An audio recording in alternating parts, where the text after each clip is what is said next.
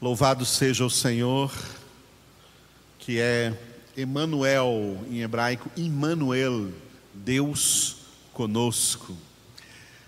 Jesus disse: Eis que estou convosco todos os dias até a consumação do século.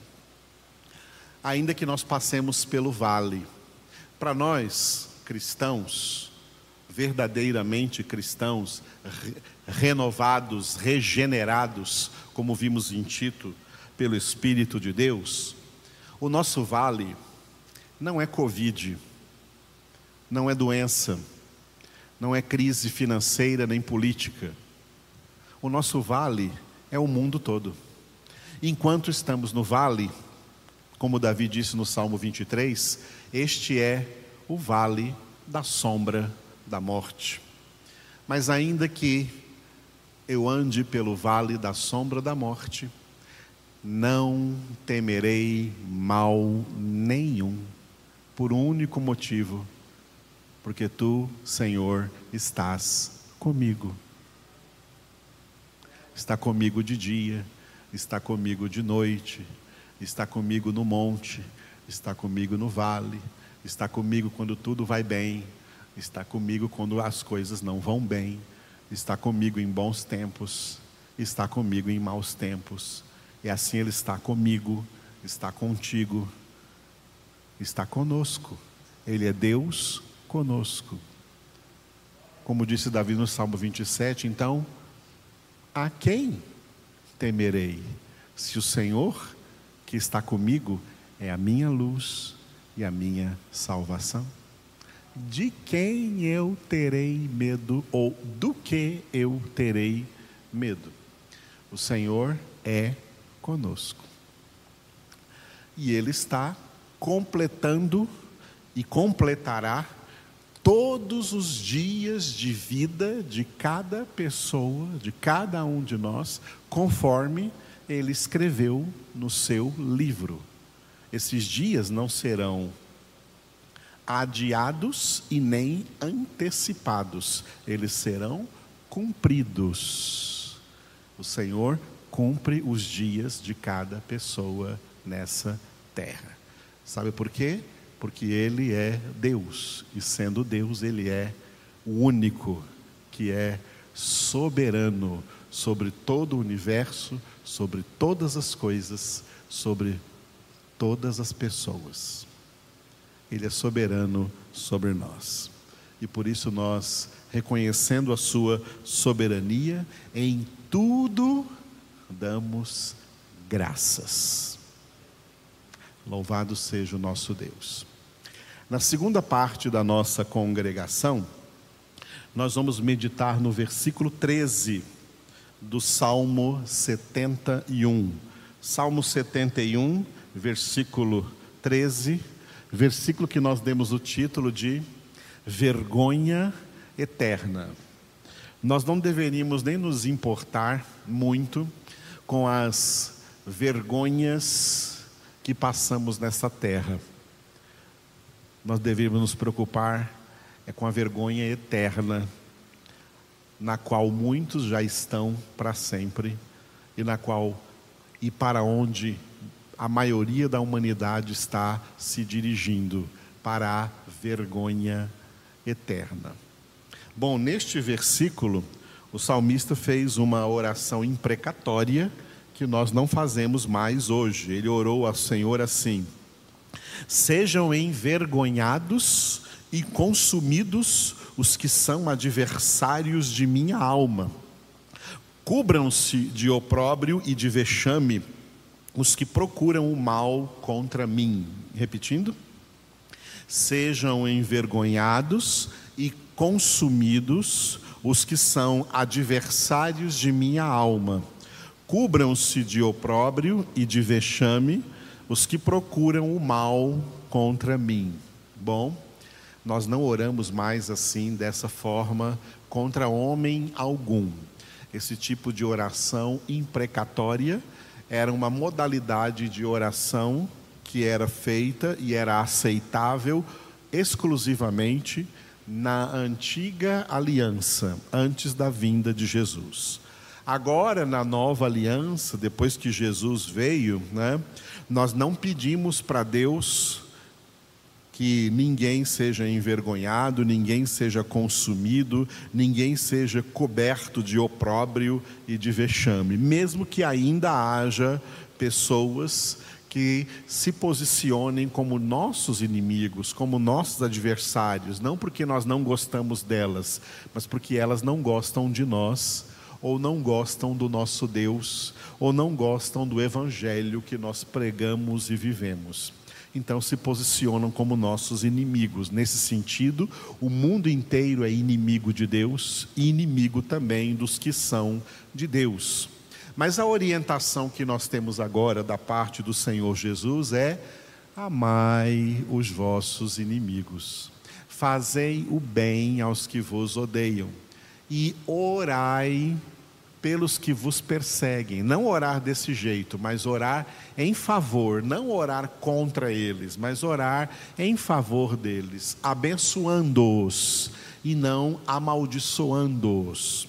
Porque, como disse também Tiago, de uma mesma fonte não pode sair água doce e água salgada da nossa boca, não pode mais sair bênção e maldição, mas somente bênção.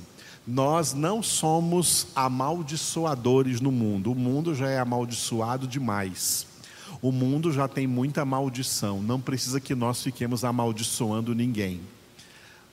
Nós estamos aqui para fazer a diferença. A diferença está na benção. É abençoando, orando em favor de todos os homens, por pecadores que sejam e por não importa que tipo de maldades façam, nós oramos. Eles são alvos das nossas orações, pedindo o bem, não o mal para eles, pedindo o bem.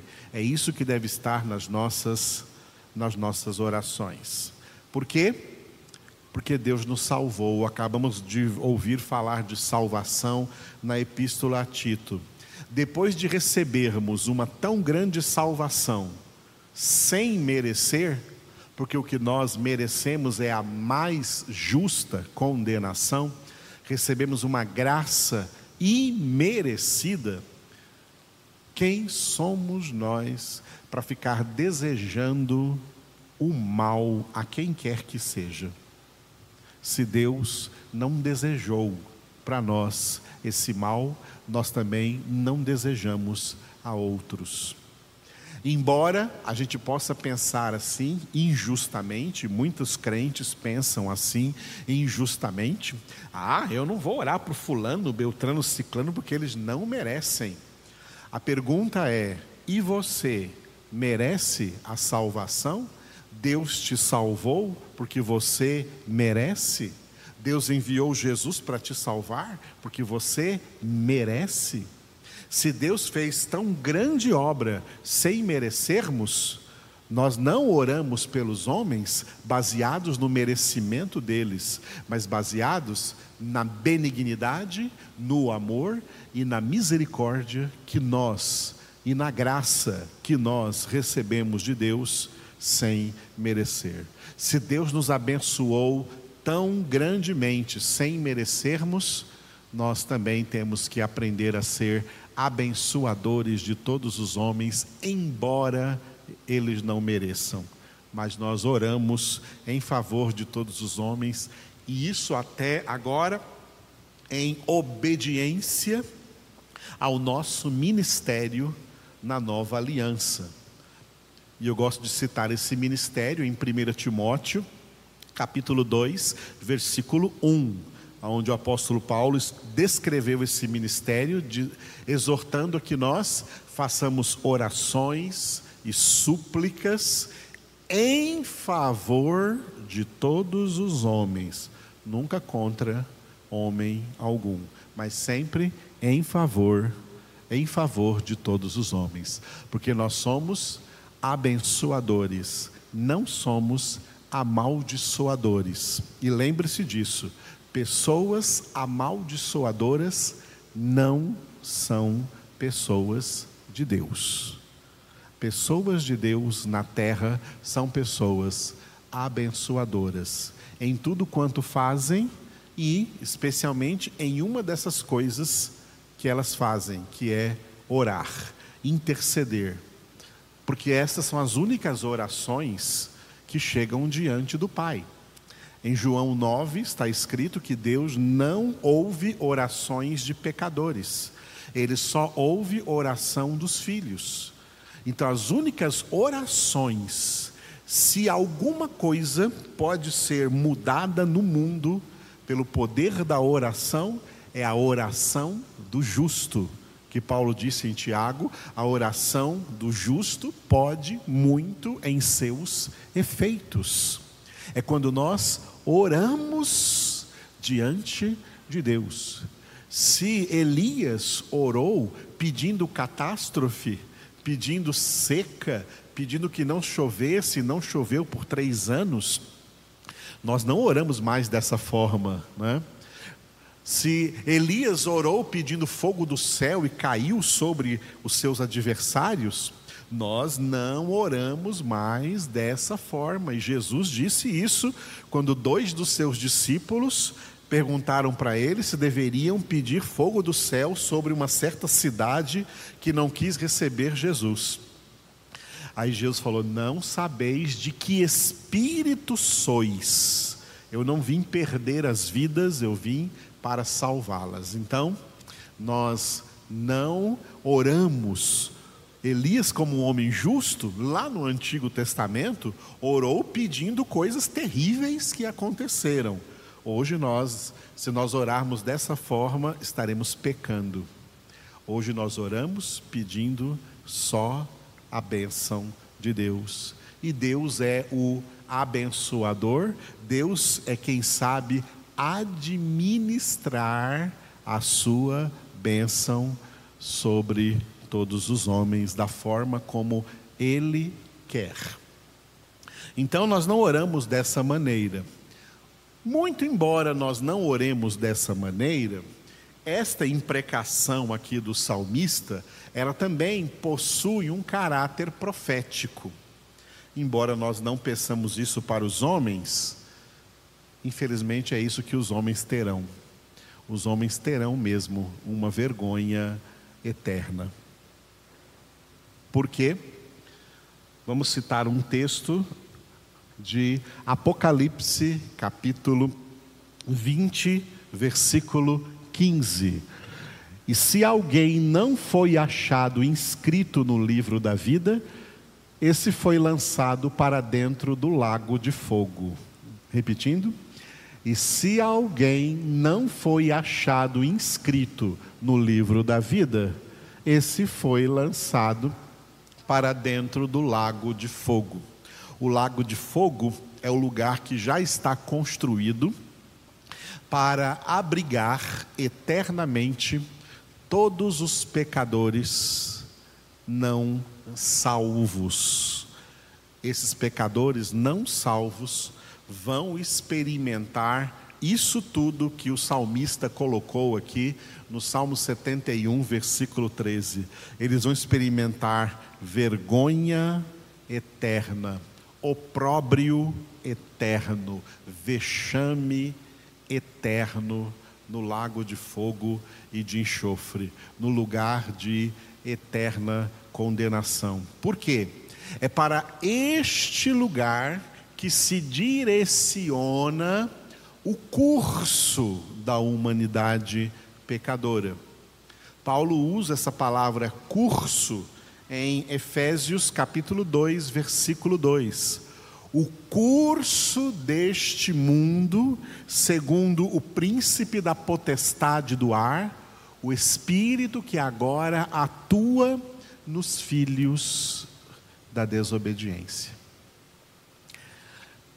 É importante nós entendermos, dentro de todo o contexto da Escritura Sagrada, que Deus não planejou a obra da salvação para salvar toda a humanidade. Porque a obra da condenação também é uma obra de Deus. E se formos levar em consideração o aspecto quantitativo, o aspecto de quantidade, o maior investimento em quantidade não está na obra da salvação, mas na obra da condenação, porque a maioria esmagadora da humanidade, infelizmente, é condenada. Nós temos o testemunho da história e o testemunho da escritura. E temos o testemunho contemporâneo do momento em que nós vivemos. Testemunho da história. A maioria esmagadora de todas as pessoas que já viveram nessa terra e já morreram, suas almas estão agora no inferno, esperando para a ressurreição dos ímpios, para comparecerem diante do grande trono branco, onde verão que os seus nomes não estão inscritos no livro da vida do Cordeiro, e serem então lançados de corpo e alma no lago de fogo e de enxofre. Esse é o testemunho também da Escritura. E quer ver três testemunhos quantitativos da Escritura. Primeiro, o dilúvio, que matou toda, praticamente toda a civilização pré-diluviana. Oito, não chegou nem a dez pessoas os que foram salvos do dilúvio dentro da arca que Deus mandou Noé construir. Oito pessoas salvas. As outras todas morreram naquele juízo de Deus, aquele juízo geral de Deus que foi o dilúvio sobre toda a humanidade. O apóstolo Pedro, na sua segunda carta, no capítulo 3, profetizou que, assim como houve aquele juízo com água, o último será com fogo. Sobre toda a humanidade, a cumprir-se no fim da grande, tribula, da grande tribulação, os sete anos da grande tribulação, com a guerra do Armagedon. Segundo exemplo da Bíblia, o juízo local, o dilúvio foi um juízo geral, o Armagedon será um juízo geral, mas um juízo local existem juízos locais. O local onde estavam situadas duas cidades no Antigo Testamento, Sodoma e Gomorra. Deus manifestou juízo contra aquelas cidades, apesar da intercessão de Abraão, se houvesse 50 justos, 40 justos, 30 justos, 20 justos, 10 justos, Deus não destruiria aquelas cidades e Deus destruiu as duas cidades, fez chover fogo do céu, o mesmo fogo que vai estar lá no lago de fogo e de enxofre. Fez chover fogo e enxofre do céu, que destruiu as duas cidades com todos os seus moradores. Duas cidades, ali havia pessoas de todas as idades, tá? adultos, idosos, crianças, jovens, adolescentes, todos destruídos, e Deus tirou de lá uma família de quatro pessoas. Mas a mãe daquela família olhou para trás e virou uma estátua de sal. Só o pai, Ló, e as duas filhas escaparam daquela condenação, daquele juízo local. Terceiro quantitativo numérico que a Escritura nos dá é no Salmo 91, versículo 7. Quando diz para a pessoa que vai ser salva, aquela é uma palavra para a pessoa que vai ser salva. Deus diz assim: mil caiam ao teu lado e dez mil à tua direita, tu não serás atingido. Só que tem um uma coisa interessante. Este versículo não cita numericamente os pecadores que nunca serão convertidos e já estão naturalmente em estado de condenação, já são filhos da desobediência seguindo este curso. Este versículo 7 do Salmo 91, ele cita 10 mil com mil dá 11 mil e mais um que não será atingido, 11 mil e um. 11 mil e um crentes. É como se esse fosse o cálculo.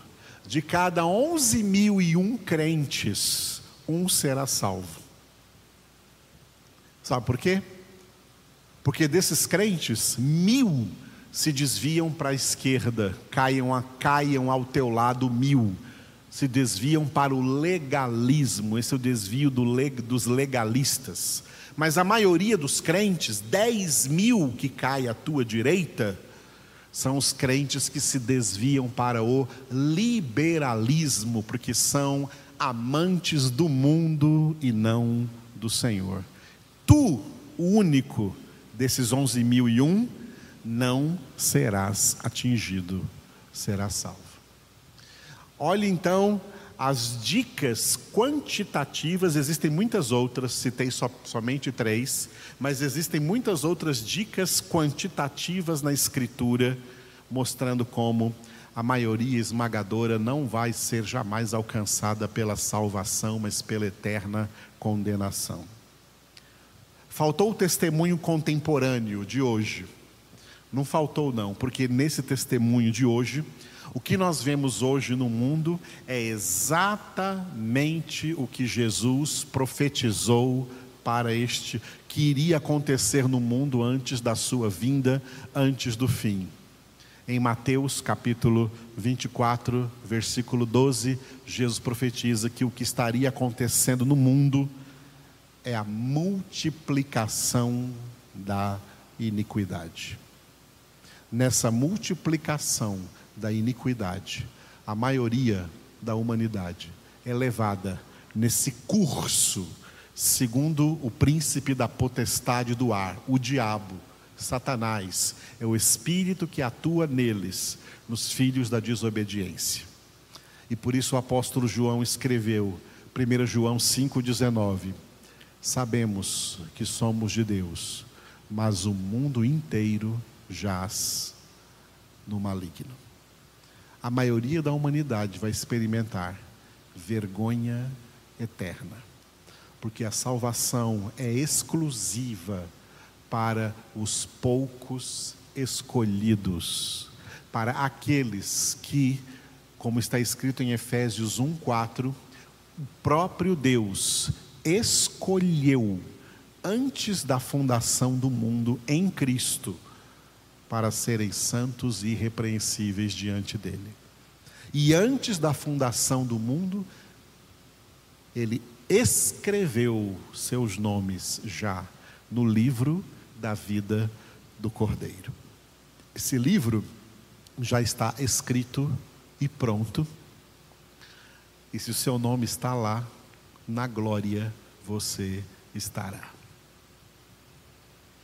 Obrigado, Senhor, por nos ensinar a tua palavra com franqueza, com clareza, sem ilusões, sem romantismo, mas com toda a verdade, com toda a justiça, com toda a clareza, para quebrar paradigmas enganosos em nossas mentes, levar-nos, Senhor, a entender como tu estás agindo em meio a toda essa história da humanidade. E nós, Senhor, que fomos pela tua graça imerecida, feitos teus filhos para a tua glória, Senhor. Queremos por isso mesmo, cada vez mais, nos humilhar sob a tua mão poderosa, nos sujeitar a ti, Senhor, sabendo que só tu és Deus, só tu és nosso Salvador. E essa salvação não visa quantidade, mas visa uma enorme qualidade, uma qualidade que nós denominamos, segundo a Escritura, santidade. Tu nos salvaste para que nós sejamos santos como tu és santo. Santifica o teu povo, santifica as tuas ovelhas, santifica a tua igreja. É o que nós clamamos em nome de Jesus. Amém.